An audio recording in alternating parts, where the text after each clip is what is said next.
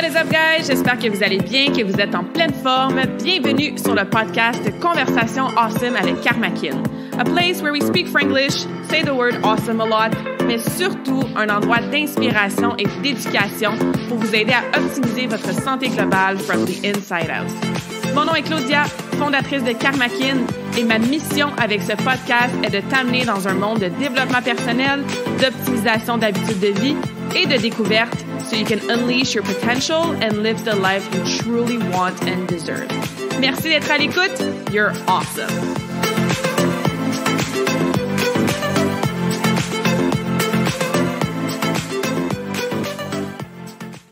What is up, awesome people? J'espère que vous allez bien, que vous êtes en pleine forme. Parlant de plateforme, aujourd'hui, on jase du pilier entraînement. Ça faisait un petit bout que j'avais pas fait un épisode euh, précis avec un sujet euh, concret, avec des trucs pratico-pratiques. Puis, pendant que je réfléchissais à ce sur quoi je pourrais baser l'épisode aujourd'hui, je me disais, ah, oh, on a fait un épisode sur les mythes en nutrition il y a plusieurs semaines, donc à l'épisode 60. Si jamais tu avais manqué ça, ben retourne en arrière sur le podcast puis va écouter ça. On avait défait une dizaine de mythes en lien avec ce pilier-là. Et là, je me disais, on n'a jamais fait d'épisode avec les mythes en lien avec l'entraînement, l'activité physique. Donc, euh, c'est le thème d'aujourd'hui. J'ai à peu près euh, sept gros mythes à vous jaser pour vous aider à vous simplifier la vie, mais surtout vous simplifier vos entraînements et surtout pour qu'ils soient plus efficaces, plus sécuritaires aussi probablement et qui vous amènent des résultats encore plus awesome. Donc, que tu sois sédentaire en ce moment ou que tu t'entraînes à tous les jours euh, ou euh, anywhere in between, reste à l'écoute. Je suis certaine que tu vas pouvoir apprendre un truc ou deux, ben, je l'espère, ou comme j'ai été inspirée à rendre tes entraînements un petit peu plus efficaces. Parce que, bon, hein, des fois, on ne sait pas trop qu'est-ce qu'on est supposé faire.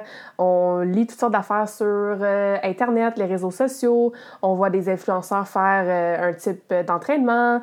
On a des classes de groupe ou des cours de groupe plutôt qui sont un peu à la mode, qui deviennent bien, bien populaires. Puis on se demande, ouais, mais c'est-tu bon pour moi ça? Je devrais-tu faire ça? Je devrais-tu pas faire ça? Et effectivement, bien, ça peut amener un peu de confusion, ça peut amener un petit peu de perte de temps, ça peut amener des entraînements qui sont peut-être sans dire inutile, parce que ça fait toujours du bien euh, s'entraîner, même si ce qu'on fait, c'est pas dans la plus grande efficacité. Et surtout, euh, si vous aimez ça, hein, c'est certainement pas perdu la façon que vous vous entraînez, même si c'est peut-être pas toujours la façon la plus efficace d'avoir des résultats. On va en parler, ça aussi. Mais bref, euh, je trouvais ça cool de prendre le temps de replonger dans ce pilier-là. Alors avant de commencer avec mon premier mythe, je vais faire un petit heads up en fait, parce que j'ai parlé d'entraînement, évidemment, ça fait partie d'un des piliers principaux hein, de Karmakin, dans d'autres épisodes.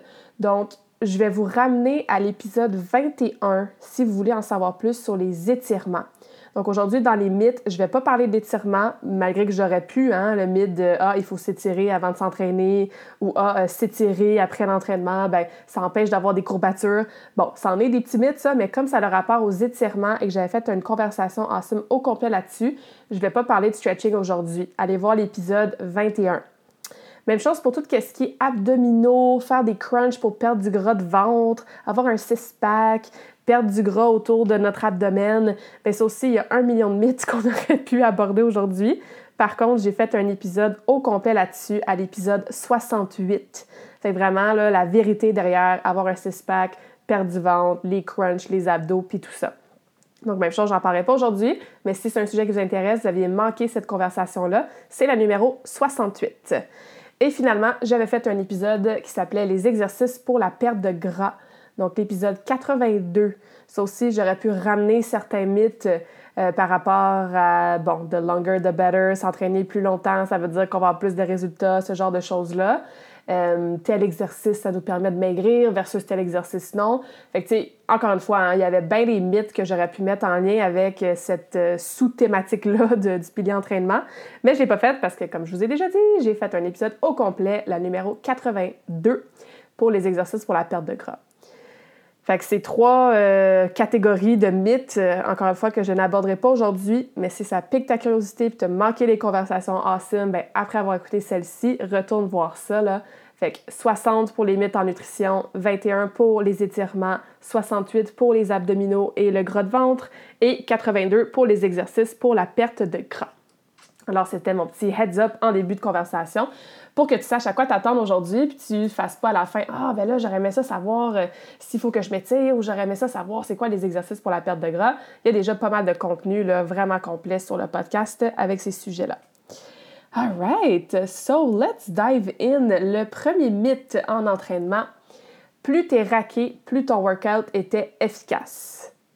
Hein? Ça, c'est quelque chose que peut-être qu'on pense, peut-être qu'on on dit sans même s'en rendre compte le lendemain d'un workout comme Ah ouais, je suis vraiment raqué, ça veut dire que mon entraînement a fonctionné.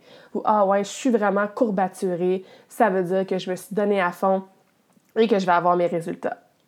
Pardon. Bon, c'est pas nécessairement faux de dire que quand tu as des courbatures, quand tu es raqué, ce fameux sentiment-là qu'on a de 24 à 48 heures après un workout, ça veut effectivement dire que tu as sollicité tes muscles on peut pas vraiment être raqué si on n'a rien fait. À moins que tu étais euh, complètement immobile pendant 24 heures, puis là, tu es juste ankylosé, puis tu es raqué ou tu es plutôt stiff ou raide pour une autre raison. Mais je veux dire, habituellement, hein, quand on est courbaturé, c'est parce qu'on a fait quelque chose euh, la veille ou l'avant-veille qui a amené des déchirures musculaires, donc des petites déchirures dans les fibres de nos muscles. Et c'est ça qui crée la petite douleur qu'on ressent, qu'on a senti que nos muscles ont travaillé. Ça, je vous le donne, effectivement. Par contre, tu peux ne pas être raqué du tout et avoir eu un workout très, très, très efficace. Donc, c'est pas genre cause à effet euh, absolu. Là. C'est pas parce que t'es pas raqué que ton workout c'était pour rien, qu'il n'a pas été euh, pertinent, qu'il n'a pas été intense, puis qu'il t'amènera pas de résultats. Pas du tout. Et le contraire est aussi vrai. C'est pas parce que tu es raqué que ton workout c'était le plus efficace et le plus intense et tout ça. Courbaturé égale j'ai créé des déchirures musculaires. Ça, c'est quand ça fait bien longtemps que tu n'es pas entraîné, tu fais des squats pour la première fois. C'est quand peut-être tu rajoutes une charge sur tes épaules, peut-être quand tu ralentis ton mouvement euh, d'exécution, ton temps d'exécution. Donc, quand on change des choses dans nos entraînements, ben oui, ça peut créer des déchirures musculaires. Donc, oui, on peut être. Quand ça fait bien longtemps que tu n'es pas entraîné, je suis sûre que tu es déjà passé par là, tu te sens un peu courbaturé pendant un, deux, trois, quatre jours après. Sauf qu'encore une fois, ce n'est pas une cause à effet automatique, non négociable, euh, comme je disais. Il y a des gens qui raquent plus facilement que d'autres. Moi, je suis assez souvent raquée dans la vie. Euh, il y a des gens qui ont une mauvaise récupération musculaire ou récupération physique parce que peut-être le sommeil n'est pas optimal, la nutrition, l'hydratation, tout ça. Donc, il y a différents facteurs qui vont faire en sorte que tu vas être courbaturé ou pas après un workout mais ça ne veut pas dire absolument que ton workout était efficace, awesome ou au contraire inutile. Fait cool, si toi t'aimes ça de sentir un peu raqué le lendemain, moi il y a certainement des groupes musculaires que j'aime être raqué, il y en a d'autres que j'aime moins, mais euh, ne sois pas déçu, ne pense pas que tu as perdu ton temps, euh, ne pense pas que tu dois changer ton entraînement parce que ça fonctionne pas si jamais t'es pas raqué le lendemain. Le corps s'habitue, Hein, ça vous est sûrement déjà arrivé après deux, trois, quatre semaines de faire le même workout, ben, vous êtes moins courbaturé. Ben, le corps s'est habitué à la demande que le programme lui demandait. Est-ce que ça veut dire qu'après trois, quatre semaines, ton workout n'est plus efficace? Non.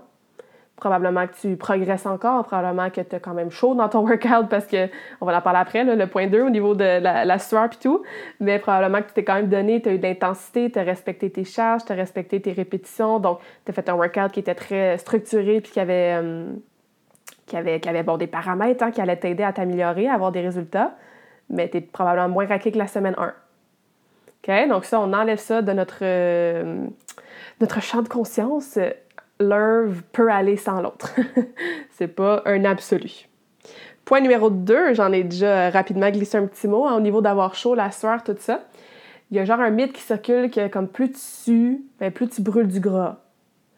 Bon, la sueur, guys, c'est de l'eau hein, qu'on sort de nos pores de peau, de différents endroits sur le corps. Il y en a qui suent beaucoup euh, des aisselles, il y en a qui suent euh, des tibias, il y en a qui suent de la tête, du dos. On peut suer de pas mal partout sur le corps. Et on a parfois tendance à penser que plus tu sues, mais ça veut dire que tu brûles du gras. Donc, c'est plus efficace pour la perte de poids, la perte de gras. Et ça, c'est faux, en fait. On n'est pas en train de perdre du gras. C'est pas du gras qui s'évapore de nos pores de peau, c'est de la sueur. Hein? et ont su pour essayer le plus possible de garder une espèce de température corporelle qui fait du sens. Donc, quand tu as super chaud, ben, le corps va suer pour essayer de ne pas overheater, de ne pas euh, être en surchauffe interne ou même externe des fois. Fait que ça vient un petit peu à dire que, euh, comme le point numéro un, c'est pas le plus que tu sues, mais le plus que ton workout était efficace. Moi, en powerlifting, je suais pas pantoute. Je veux dire, tu fais trois répétitions de squat le plus lourd, après ça, tu attends pendant 5-6 minutes avant de faire ta prochaine série. Il n'y a pas beaucoup de mouvement dans le workout. Par contre, euh, la force, elle augmente énormément parce que c'est une autre façon de t'entraîner. Si j'avais basé l'efficacité de mes workouts sur ma sudation, ben, je me dirais que mes workouts sont complètement inutiles parce que je ne suis jamais, même je m'entraîne en coton ouaté parce que j'avais froid. Parce que tu attends longtemps entre tes séries. Fait qu'encore une fois, c'est sûr que oui, ça fait du bien de finir un workout, d'être tout trempe à la vête, surtout quand tu fais, mettons, je sais pas moi, du cardio ou du circuit. Puis c'est bon de suer, tu sais, faire éliminer les toxines, faire respirer, comme je disais, les pores de peau, tout ça. Mais ce n'est pas un indicateur d'à quel point tu vas brûler du gras. Pense que ça, on peut quand même bien le, le visualiser. Mythe numéro 3, et ça, on l'a tous déjà dit, je crois, les muscles, ça pèse plus que le gras. Hein? Ça, on voit ça souvent quand on est dans un processus de perte de gras et qu'on observe des changements physiques sur soi, puis on se pèse sur euh, la fameuse balance. Puis là, on fait comme Ah ouais, mais j'ai juste perdu une ou deux livres. Sauf que, tu sais, je me sens plus musclée, je me vois dans le miroir, j'ai peut-être pris des mesures ou des photos. Je vois que je suis plus, entre guillemets, tonifiée, euh, que mes muscles sont plus, ben, sont plus tondes, un mot que j'aime pas tant, là, mais on comprend qu'est-ce que ça veut dire. Euh, ça shake moins quand je marche. Euh, je suis capable de flexer mon bras, puis là, je vois un petit bosse qui apparaît sur mon bicep, ou mes fesses, ils bougent moins quand je monte les escaliers. Donc, souvent, quand on commence à avoir ce genre de, de résultats esthétiques-là, puis qu'on voit pas tant de différence sur la balance, ben c'est ce qu'on va dire. Hein? mais les muscles, ils pèsent plus que le gras. Puis je comprends qu'est-ce que vous voulez dire quand vous dites ça. Je, comprends. Par contre, une livre de muscle, c'est la même chose qu'une livre de gras.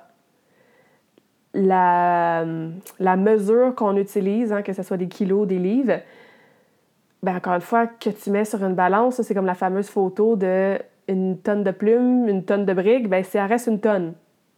Une livre de muscle, une livre de gras, ça reste une livre. Donc, c'est pas de dire que le muscle pèse plus que le gras.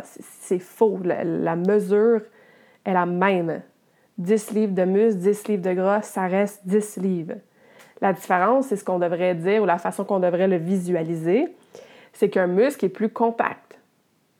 Un peu comme si tu prends, je sais pas moi, une tonne de plumes, mais ça t'en prend de la place en titi, une tonne de plumes. Hein. Il t'en faut, il t'en faut, il t'en faut des plumes versus une tonne de, je sais pas moi, de briques qui est beaucoup plus dense, qui est beaucoup plus compact, qui est beaucoup plus lourd au centimètre carré. C'est comme ça qu'il faut le voir.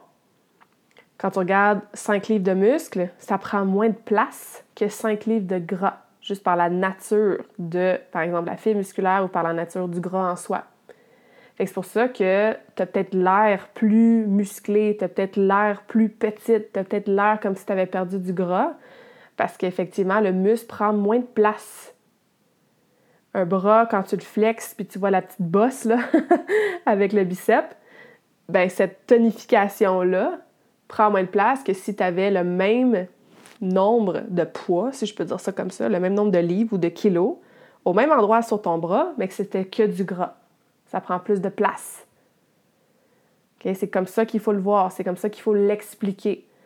C'est pour ça que oui, c'est totalement vrai que tu peux peser presque la même chose, à une ou deux livres de différence, mais avoir l'air d'une personne complètement différente. Tu peux être à 180 livres euh, aujourd'hui, puis à 180 livres dans six mois, puis tu prends tes mensurations, tu prends tes photos, tu embarques dans du linge, tu fais comme, ah, mon linge, il est lousse. J'ai l'air beaucoup plus petite sur les photos. J'ai l'air d'avoir perdu beaucoup de gras. Je peux voir mes muscles. J'ai un petit peu plus de, de, de, je sais pas moi, de, bon, de tonus, hein, pour prendre le même mot. j'ai l'air un peu plus fit, j'ai l'air un peu plus musclé, mon ventre est creux, j'ai moins de bourrelets. Puis là, le poids est la même, fait que là, on dit, ouais, mais c'est normal, j'ai plus de muscles, le muscle pèse plus que le gras. Ou quelqu'un qui est en général un petit peu plus carré comme euh, shape, ou qui est plus musclé, parce que peut-être qu'il y a un background euh, athlétique, euh, comme moi, là, genre, fait du patient artistique toute ma vie, euh, je vois pas le jour où est-ce que mes cuisses vont être mini. Puis j'en veux pas non plus des cuisses mini, ça c'est une autre histoire.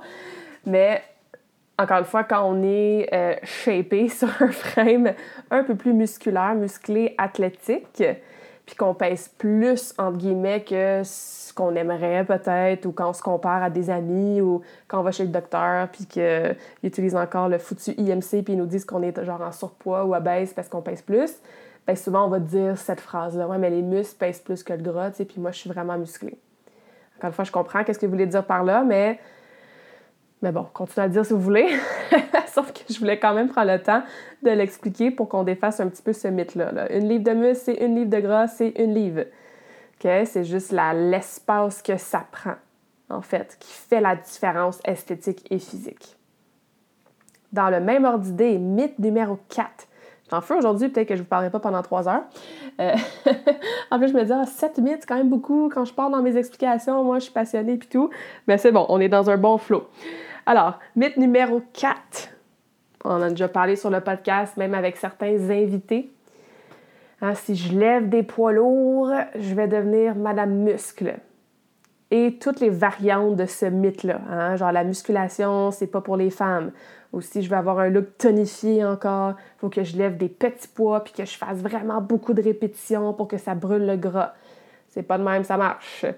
Je le dis, l'ai dit, puis je vais le répéter encore parce que je crois fois mille que faire de la musculation, de faire de l'entraînement en force, en résistance.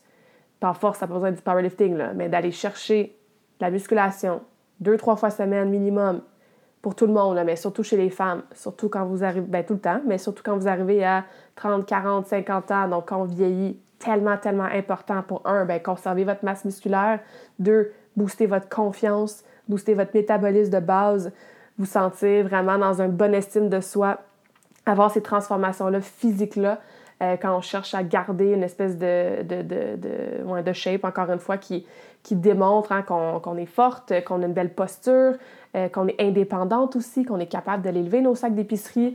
Donc, tu sais, je pourrais passer 20 minutes à juste parler des bénéfices de la musculation, mais je voulais répéter puis redéfaire ce fameux mythe-là que si je lève des 10, 15, 20 livres, bien, je vais devenir Madame Muscle. Ou je veux pas, je veux pas lever trop lourd, là, je veux pas avoir l'air d'un homme. Hein? J'entends encore, encore cette, euh, cette peur-là, en fait. On n'a pas le même, euh, évidemment, euh, c'est quoi le mot que je cherche?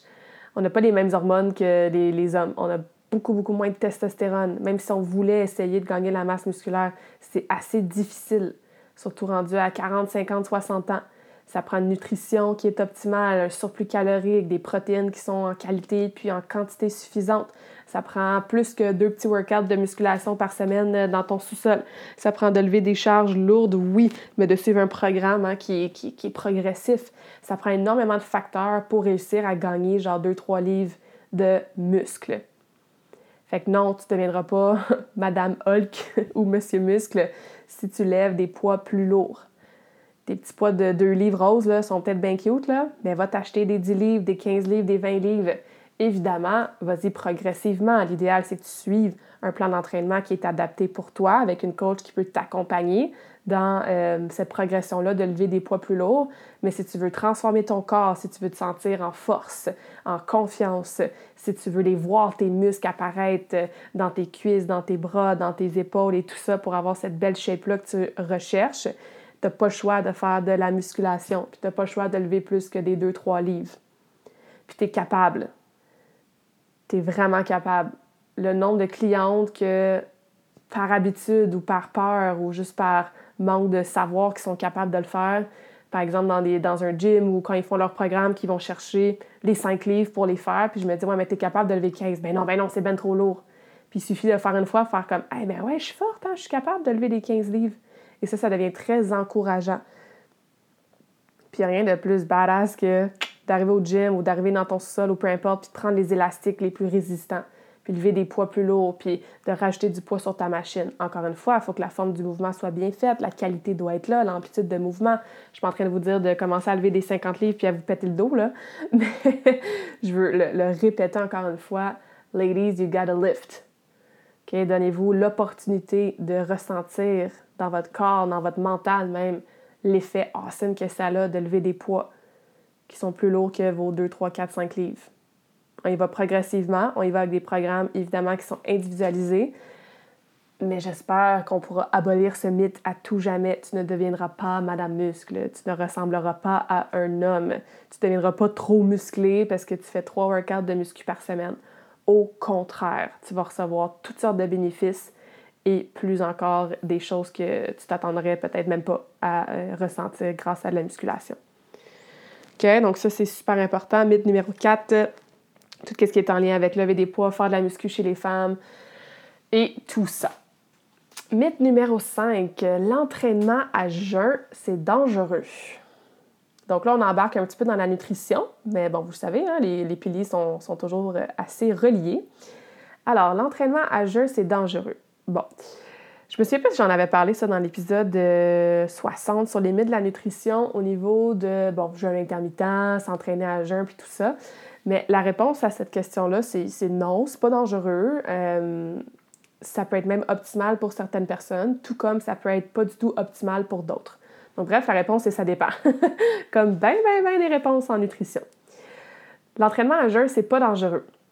Dans le sens que euh, si tu te lèves le matin puis que tu veux t'entraîner first thing in the morning, puis tu veux pas manger parce que, un, tu peut-être pas faim, deux, tu veux pas être en train de digérer pendant ta course, pendant ta, ta musculation ou quoi que ce soit, puis là, tu décides de manger après ton workout, il y en a qui ont peut-être peur de ça parce qu'on entend souvent hein, déjeuner, c'est plus euh, le repas le plus important de la journée, ou tu n'auras pas d'énergie pour ton entraînement si tu ne manges pas avant, ou tu vas peut-être faire une chute de pression ou une chute de taux de sucre, puis tu vas t'évanouir, puis tu n'auras pas les, euh, les gains que tu veux.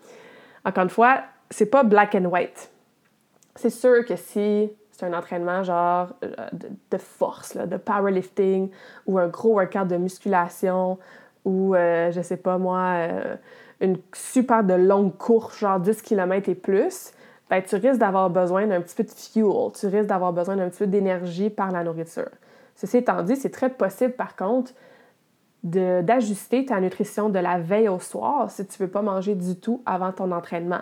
Fait que même quand c'est des méga workouts le matin, est-ce que c'est optimal de ne pas manger?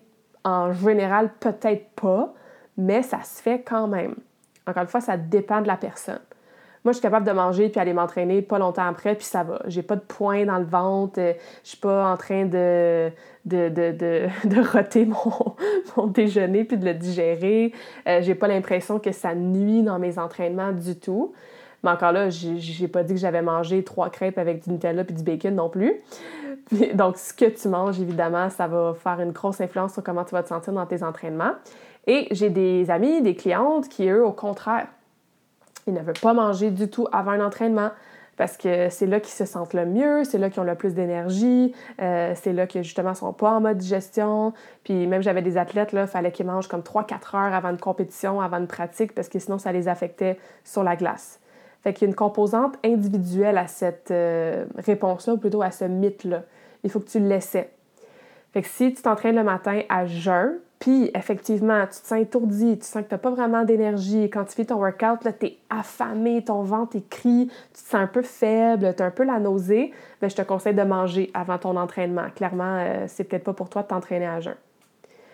Après, ça peut être liquide, hein? Liquide, ça se digère plus vite. Ça peut être plus une collation au lieu d'un gros repas, puis tu manges ton plus gros déjeuner par la suite. Donc, encore une fois, il y a une façon de, de moyenner qu'est-ce qu'on mange avant pour que ça soit optimal pour nos performances, pour notre entraînement. Mais sache que c'est pas dangereux. L'un et l'autre n'est pas dangereux. Il faut vraiment que tu adaptes selon toi puis que tu le testes. Puis, il faut que tu te laisses le temps de t'habituer aussi. Hein? Peut-être que les deux, trois premiers workouts euh, à jeun, tu vas être comme Oh mon Dieu, me semble c'est bizarre, me semble que j'ai faim puis tout. Puis finalement, ton corps va finir par s'habituer après une semaine ou deux. Mais tu n'es pas obligé. Tu peux certainement manger après, avant un entraînement aussi. Surtout si euh, tu as des objectifs, par exemple, de performance ou par exemple, tu veux prendre la masse musculaire, justement, comme on parlait au point précédent ben ça vaudrait peut-être la peine d'avoir de l'énergie dans ton corps, d'avoir du fuel, des protéines, euh, bon, d'ajuster les macronutriments selon qu'est-ce que tu as besoin, protéines, glucides, lipides, mais ça vaudrait peut-être la peine, comme je disais, d'avoir euh, ce surplus-là de bouffe avant ton workout si tu as des objectifs, par exemple, comme gain musculaire. Fait que Ouais, en résumé, ça dépend. Non, c'est pas dangereux. Très, très faisable de s'entraîner à jeun. Très, très faisable de manger avant de s'entraîner aussi. Ça dépend de la quantité. Ça dépend de ce que tu manges, évidemment. Et ça dépend de toi. Qu'est-ce que tu préfères? Comment tu te sens quand tu fais l'un ou l'autre? Puis je vais juste rajouter une petite parenthèse, que s'entraîner à jeun, ça veut pas dire que ça va t'aider encore plus à perdre du gras. Ça aussi, c'est comme un peu une tendance, là, surtout qu'en mode genre fitness bodybuilding, de faire du cardio à jeun le matin. Euh, parce que, bon, on n'a pas de bouffe dans le... Ben, on en a toujours de la bouffe, là, mais je veux dire, ça fait une coupe d'heure qu'on jeûne avec la nuit, tout ça. Donc, on va aller chercher dans les réserves de gras pour trouver l'énergie, pour faire notre cardio à jeun. Fait que ça va être plus efficace pour brûler le gras le matin à jeun. Ça, c'est une croyance qui est assez euh, populaire là, dans le monde, comme je disais, du fitness, bodybuilding, tout ça. Ça semble fonctionner pour eux. Euh, ça serait attesté encore une fois pour toi. Ça dépend vraiment le reste de ce que tu fais dans ta journée. Hein, la perte de gras, on en a parlé ça aussi plusieurs fois dans le podcast. C'est pas une seule chose qui va faire en sorte que tu vas perdre du gras ou non. Donc, même si tu t'entraînes à jeun le matin, ton cardio, puis tu manges n'importe quoi le reste de la journée, que ton stress est all over the place, que tu dors pas bien ou pas assez, euh, que tu n'as pas d'autres workouts, ben. T'as beau t'entraîner à jeun parce que tu penses que tu vas brûler ton gras plus efficacement, ça se peut que ça l'aide pas non plus, et vice-versa. Donc, il y a beaucoup de nuances dans ce mythe-là. À vous de voir qu'est-ce qui fonctionne pour vous. Point numéro 6. Ah, je pense que j'ai besoin d'une gorgée d'eau pour celui-là. Point numéro 6. C'est. Euh, hmm, c'est drôle parce que si tu m'as jamais entendu dire ça, ben tu vas l'apprendre aujourd'hui. Mes clientes qui travaillent avec moi depuis un petit bout ou qui me connaissent depuis. Euh, même depuis pas si longtemps ou depuis très longtemps, vous le savez, moi je déteste la course. I wish I liked it. J'aimerais ça, moi aussi, m'inscrire à des petits 5 km, des petites courses à relais, faire un 10 km, puis avoir le runner's high, puis genre me donner des objectifs, puis tout. Mais, mais je, je, je, déteste la course. J'ai jamais aimé ça. J'ai couru un peu à l'université parce que je m'entraînais avec mon amie Liana, puis elle, est, c'est genre une super awesome runner. Là. Fait que là, des fois, elle me, convainquait là, d'embarquer sur le tapis ou d'aller courir autour du lac euh, à Sherbrooke. C'est le seul temps de ma vie que j'ai couru un petit peu plus. J'ai couru aussi d'autres moments, genre dans ma vie, mais c'est parce que justement, j'étais un peu dans ce mythe-là que je veux vous partager que la course, c'est pour tout le monde, c'est le seul moyen de faire du cardio qui est efficace ou c'est le seul moyen de perdre du poids. Hein, on va mettre plusieurs mythes dans un là, pour le, point de, numéro 6 qui est le point de la course. Je pensais certainement moi aussi que c'était la seule façon que j'allais pouvoir maigrir hein, quand j'étais dans mes, années d'ado, de, mettons, là, fin. Euh, avant de tomber dans ma vingtaine, sais, que quand j'ai fini de patiner, puis j'avais pris du poids, puis j'étais dans mes troubles alimentaires, puis je me disais, OK, ben, je vais aller courir, tu sais, puis j'étais vraiment dans ce mythe-là, moi aussi. Je me disais, c'est la seule façon de faire du cardio qui est efficace. Euh, tout le monde est obligé de courir, puis c'est la seule façon qui va me permettre de perdre du poids, de courir. Bon, tout ça, c'est très faux. Il y a personne qui est obligé de courir. Puis euh, je riais tantôt euh, en prenant ma petite gorgée parce que j'ai beaucoup de clientes qui courent. Puis c'est drôle parce que je suis une coach qui aime pas courir, mais j'attire souvent des clientes qui adorent la course. Et euh, shout out à tous mes clientes qui m'écoutent en ce moment, qui font de la course. Moi, je les admire genre fois mille. Je les vois là, faire leur triathlon, puis leur 10 km, même un 5 km, puis faire leur demi-marathon, puis tout. Puis je trouve ça beautiful, wonderful. Euh, zéro pour moi, vraiment pas. Mais j'ai souvent des clientes qui courent, puis qui adorent la course, tu sais. Fait que c'est toujours un petit joke avec un clin quand je dis que j'aime pas la course, mais euh, c'est vraiment pas contre ce sport-là du tout. Au contraire, comme je disais, là, j'admire beaucoup les gens qui le font. Mais t'es pas obligé de courir si, un, t'aimes pas ça. Hein, dans mon approche avec Armakin, quand on veut travailler sur soi, quand on veut s'améliorer, quand on veut atteindre des objectifs de santé, de performance, quand on veut vivre sa vie selon ses propres termes, il faut que ça se fasse dans la bienveillance, dans le self-love faut qu'on le fasse parce qu'on aime notre corps, on veut le célébrer, on veut le garder en forme, le garder jeune, le garder en pleine, avec beaucoup d'énergie, de la vitalité. Donc, dans mon approche, dans ma philosophie, c'est sûr que tu ne vas pas aimer chaque recette que tu vas faire, tu ne vas pas aimer chaque exercice que tu vas faire, mais tu devrais quand même apprécier la façon que tu bouges ton corps. Fait que, un, si tu la course, genre, cours pas, là. ça va être beaucoup plus dur de rester constant, beaucoup plus dur de rester motivé. Puis, euh, en tant qu'humain, il y a bien des affaires qu'on n'aime pas faire puis qu'on est obligé de faire. Donc, euh, ça, c'en est une option qu'on n'est pas obligé de faire. Fait que si t'aimes pas ça, la course, fais autre chose pour ton cardio. Si la course te fait mal, la course, c'est un sport d'impact. Non, tu n'es pas en train de sauter 3 mètres de haut à chaque pas. C'est un impact qui est, très, qui est bas, en fait. Hein. On ne saute pas, comme je disais, des méga hauteurs, mais c'est de l'impact sur les chevilles, sur les genoux, sur les hanches, sur le dos. Donc moi, ça tombe bien, avec ma blessure à la hanche, j'aurais même pas le droit de courir de toute façon, même si j'aimais ça. Fait que euh, ça aussi, j'utilise beaucoup ça dans mes raisons. Je n'ai même pas le droit de toute façon de courir à cause de ma hanche. Mais comme je disais, si tu as euh, des problématiques au niveau des articulations, surtout les articulations, euh, le dos en descendant jusqu'au pied, ben, peut-être que la course, n'est pas pour toi. Peut-être que si tu as de l'inflammation fois mille dans tes genoux à chaque fois que tu finis une course, ou que tu as mal, ou que, je sais pas, moi, tu développes des douleurs chroniques au bas du dos parce que, bon, ça compense avec tes hanches ou, tu sais, peu importe. Mais peut-être que la course, c'est pas le sport pour toi, c'est peut-être pas la façon pour toi de faire ton cardio. Questionne-toi, tu sais, si tu t'obliges à courir en ce moment parce que tu penses que c'est la seule façon efficace, puis que tu ça ou que ça te fait mal, ou peut-être que tu aimes ça, mais ça te fait mal, fait que tu continues. Ça, bon, je suis un peu cordonnier mal chaussé à ce niveau-là, mais j'ai appris à la dure quand même, c'est une autre histoire ben pose-toi ces questions-là qui sont importantes. Tu peux faire du vélo, tu peux faire du rollerblade, tu peux faire de la natation, tu peux faire de l'elliptique, du rameur, du spinning, tu peux faire du circuit training. Il y a plein d'autres choses que tu peux faire pour travailler ton cardio. Ça n'a pas besoin d'être la course. Il y a plein d'options aussi sans impact. J'en ai nommé, vélo, natation, rameur, elliptique, euh, stairmaster même. Donc, il y a plein d'autres façons sans impact qui risquent d'être plus adaptées pour toi si tu as des douleurs au niveau des articulations. Et comme je disais euh, dans le ben aujourd'hui, mais aussi dans bien d'autres épisodes de podcast, c'est la perte de gras, c'est beaucoup plus que de dire je fais du cardio. Le cardio, c'est un facteur qui bon, est sur la liste de facteurs qui va aider ou, mais, ou nuire à la perte de gras, mais c'est loin, loin d'être le plus important. Moi, je mets la musculation même avant le cardio dans la liste de choses que tu devrais faire pour euh, perdre du gras si c'est ton objectif. Donc, je vais prendre le temps aujourd'hui de rejaser de la course avec tout mon amour que j'ai pour mes clientes qui font de la course et que j'admire. Et pas parce que je veux bâcher ce sport-là, pas du tout, mais parce que je le sais pour avoir passé par là pendant plusieurs années, que souvent on s'oblige à le faire parce qu'on pense que c'est le king des exercices de cardio, puis qu'on devrait tous le faire, puis que c'est bon pour tout le monde, ce qui est faux. All right. Le dernier euh, mythe ou la dernière catégorie de mythes que je voulais jaser, plus je change mes workouts, plus je fais les exercices différents, mais plus j'aurai des résultats. Ou quelque chose de même. je connais des gens euh, où ça m'est déjà arrivé de travailler avec des clientes qui, à chaque fois qu'ils allaient au gym, ben, ils changeaient leur programme. Ils faisaient quelque chose de différent.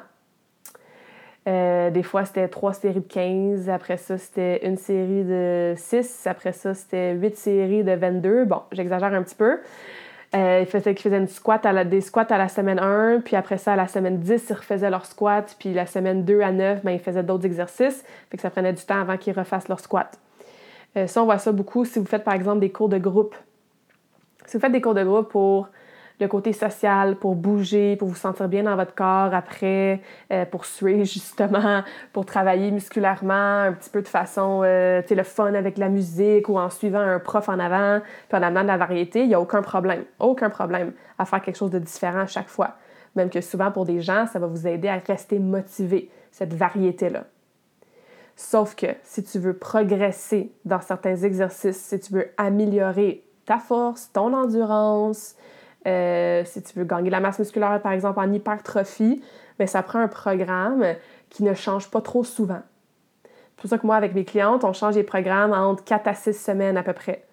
Des fois, c'est un petit peu plus tôt, des fois, c'est un petit peu moins. C'est rare que ça va plus que 6 semaines, ça dépend. Ça dépend de combien de programmes à faire dans un programme. Parce que tu peux avoir, mettons, trois jours différents, puis tu alternes ABC, ABC dans ta semaine? Ça dépend combien de fois la personne s'entraîne par semaine aussi, évidemment. Donc, il y a différents facteurs. C'est pour ça que j'individualise absolument tout dans mes programmes d'entraînement avec mes clientes. Mais c'est sûr qu'ils ont un programme qu'ils vont suivre à travers lequel ils vont progresser pendant un minimum de 3-4 semaines. Donc oui, tu vas faire la même routine pendant 3-4 semaines. Moi, ça fait une quinzaine d'années que je m'entraîne en musculation, peut-être plus. J'avais 14 ans, là, je vais avoir 32.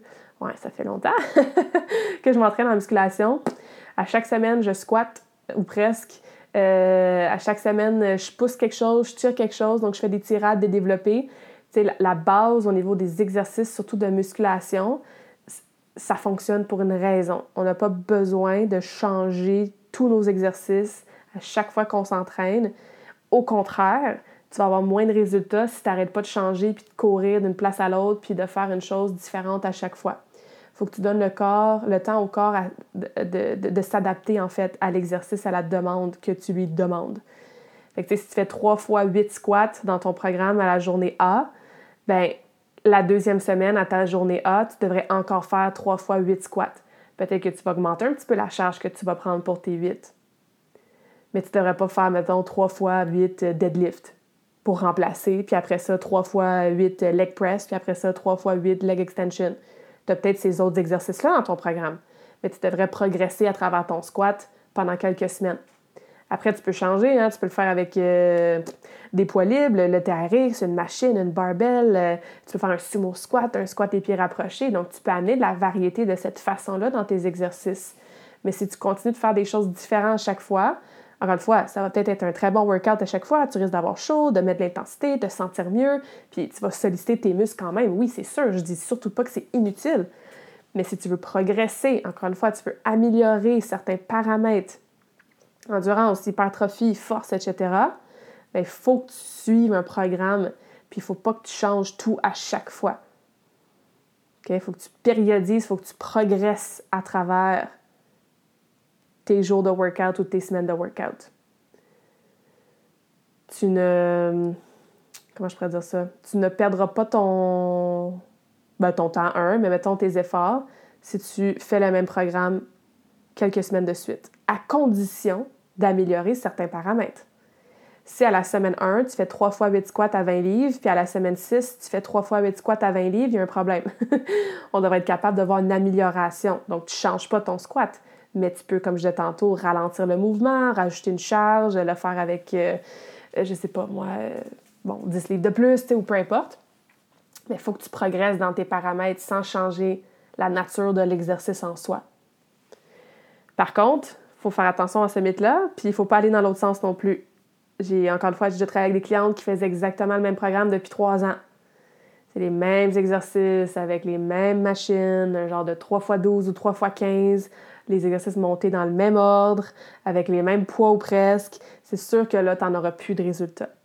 Donc, on ne veut pas rester trop longtemps non plus sans progresser avec aucun paramètre ou en faisant exactement les mêmes choses pendant genre plus que deux mois, mettons. Puis même deux mois, encore une fois, ça dépend de combien tu as de programmes dans ton programme, combien tu as de jours différents dans ton programme et tout ça. Mais bref, c'était important pour moi de vous rappeler que faut se donner le temps de s'adapter, il faut se donner le temps de progresser dans nos exercices. Par contre, on ne doit pas rester trop longtemps avec la même chose. Puis il faut toujours être dans l'inconfort. Il faut toujours, dans le confort de l'inconfort en fait, il faut toujours regarder d'un workout à l'autre, c'est quoi un paramètre que je peux améliorer pour la prochaine fois? Est-ce que je réduis mon temps de repos? Est-ce que je rajoute des répétitions? Est-ce que je rajoute une charge? Est-ce que je ralentis le mouvement? Et ça, si vous n'avez aucune idée comment améliorer vos paramètres d'entraînement pour pas frapper de plateau, pour continuer à progresser, pour avoir vos résultats, ben encore une fois, c'est là que de travailler avec un coach, kinésiologue, quelqu'un qui peut te, guider à travers tout ça, devient super important et super pertinent. Fait que si comme, ouais, ça fait longtemps que je m'entraîne, mais j'ai plus de résultats, je m'améliore plus, euh, euh, j'ai pas vraiment de résultats physiques, mon endurance est toujours la même, ben, il est peut-être temps que tu changes tes affaires ou il est peut-être temps que tu arrêtes de changer ce que tu fais à chaque fois, tout dépendant dans quelle situation tu te situes. Alright?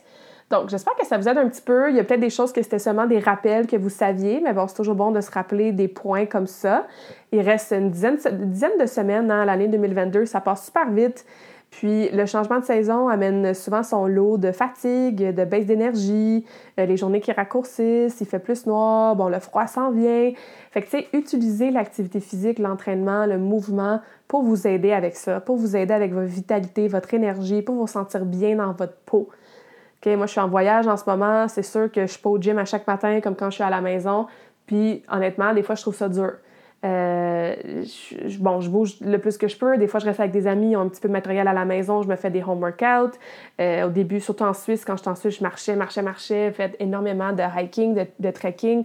Donc, euh, j'étais active, mais tu sais, c'est différent. C'est différent de ma routine habituelle.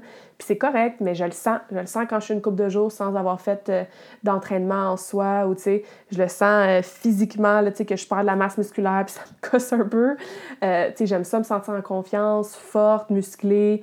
Ça, m'aide dans ma santé mentale aussi, cette force-là, cette estime de soi-là. Donc, c'est toujours important, mais là, souvent, quand on a des changements de vie, des changements de routine ou des changements de saison, ben utilisez ce pilier-là pour vous renforcer, pour avoir quelque chose sur lequel vous avez le contrôle, pour progresser, pour vous donner des défis. Puis non, même si tu as 50 ans en ce moment, il n'est pas trop tard. Puis tu peux commencer ta muscu à n'importe quel âge. Et si ça fait des années que tu es sédentaire, puis que toi, ton activité physique, c'est de prendre une marche, ben c'est mieux que rien prendre une marche. Mais je t'encourage à aller chercher un petit peu plus d'intensité dans tes entraînements. Et puis voilà, si jamais tu as euh, des questions, si tu aimerais ça que je t'accompagne dans ce pilier-là, en fait, pour que tu puisses avoir tes propres programmes vraiment customisés, personnalisés, qu'on regarde ensemble, qu'on s'assure que, bon, si on fait de la course, c'est adapté pour toi. On regarde au niveau des courbatures, comment ça se passe. On regarde au niveau de ton changement de composition corporelle, en allant chercher de la musculation pour tous les bénéfices qu'on a nommés, en ayant une belle variété de workouts, mais en continuant notre progression de façon efficace. Ben, écris-moi, là, ça me fait plaisir de t'accompagner pour que tu puisses, comme je disais, finir l'année en pleine forme, puis en pleine santé physique et aussi mentale, et avec une belle énergie, puis un bon ressenti, comme je disais, physique, qui affecte beaucoup notre, notre mental, surtout quand c'est une période qui est un peu plus noire durant, la durant l'année, le mois de novembre et tout ça. Donc euh, voilà, ça fait le tour. Si vous avez des questions, faites-moi signe. Sinon, vous pouvez aller voir sur karmakin.ca pour euh, euh, mes services de coaching en one-on-one, qui est ce que j'offre en ce moment. Puis, euh, puis voilà, je vous souhaite un super bon entraînement. Ah oui, faut pas que je vous laisse, euh, faut, faut pas que j'oublie de vous, vous laisser sur un petit quote. J'en ai pas préparé, j'avais oublié. OK, je vais penser à un quote. dans le fond, je vais faire comme je fais avec mes invités quand je les mets sur le spot puis que je leur demande la question, puis ils sont comme Ah, je sais pas, faut que j'arrive à penser. Un quote peut-être qui sera en lien avec la santé ou l'entraînement. Euh, attends, je vais tricher, là. Je vais aller en chercher un. ah, il y en a un bon ici, là, sur, euh, euh, sur, sur, le corps, en fait. Je ne sais pas si j'avais déjà dit, bref, on va le, le, répéter. You are one workout away from a better mood. Donc, tu es toujours à un entraînement près de, d'un meilleur, d'une meilleure humeur, en fait. Hein, il n'y a jamais personne qui regrette de s'être entraîné. Fait que, que les timides qu'on a défaits aujourd'hui, ça te motive, même si j'aime pas trop ce mot, hein, ça t'inspire à aller bouger, à faire un workout. Surtout si, comme je disais, tu es un peu dans la début de déprime saisonnière là, avec euh, le changement de saison. Mais souviens-toi que you're only one workout away from a better mood. J'espère que cette conversation awesome t'a inspiré. Et d'ailleurs, I would love to hear back from you. Rejoins Karmakin sur les réseaux sociaux and tag me in a post pour partager ce que tu retiens de cet épisode. Je serais vraiment grateful aussi si tu pouvais me laisser un rating and review pour le podcast. Ça me permet d'avoir un impact positif sur plus de gens comme toi. Merci beaucoup d'avoir été à l'écoute and until next time, je te souhaite une journée awesome.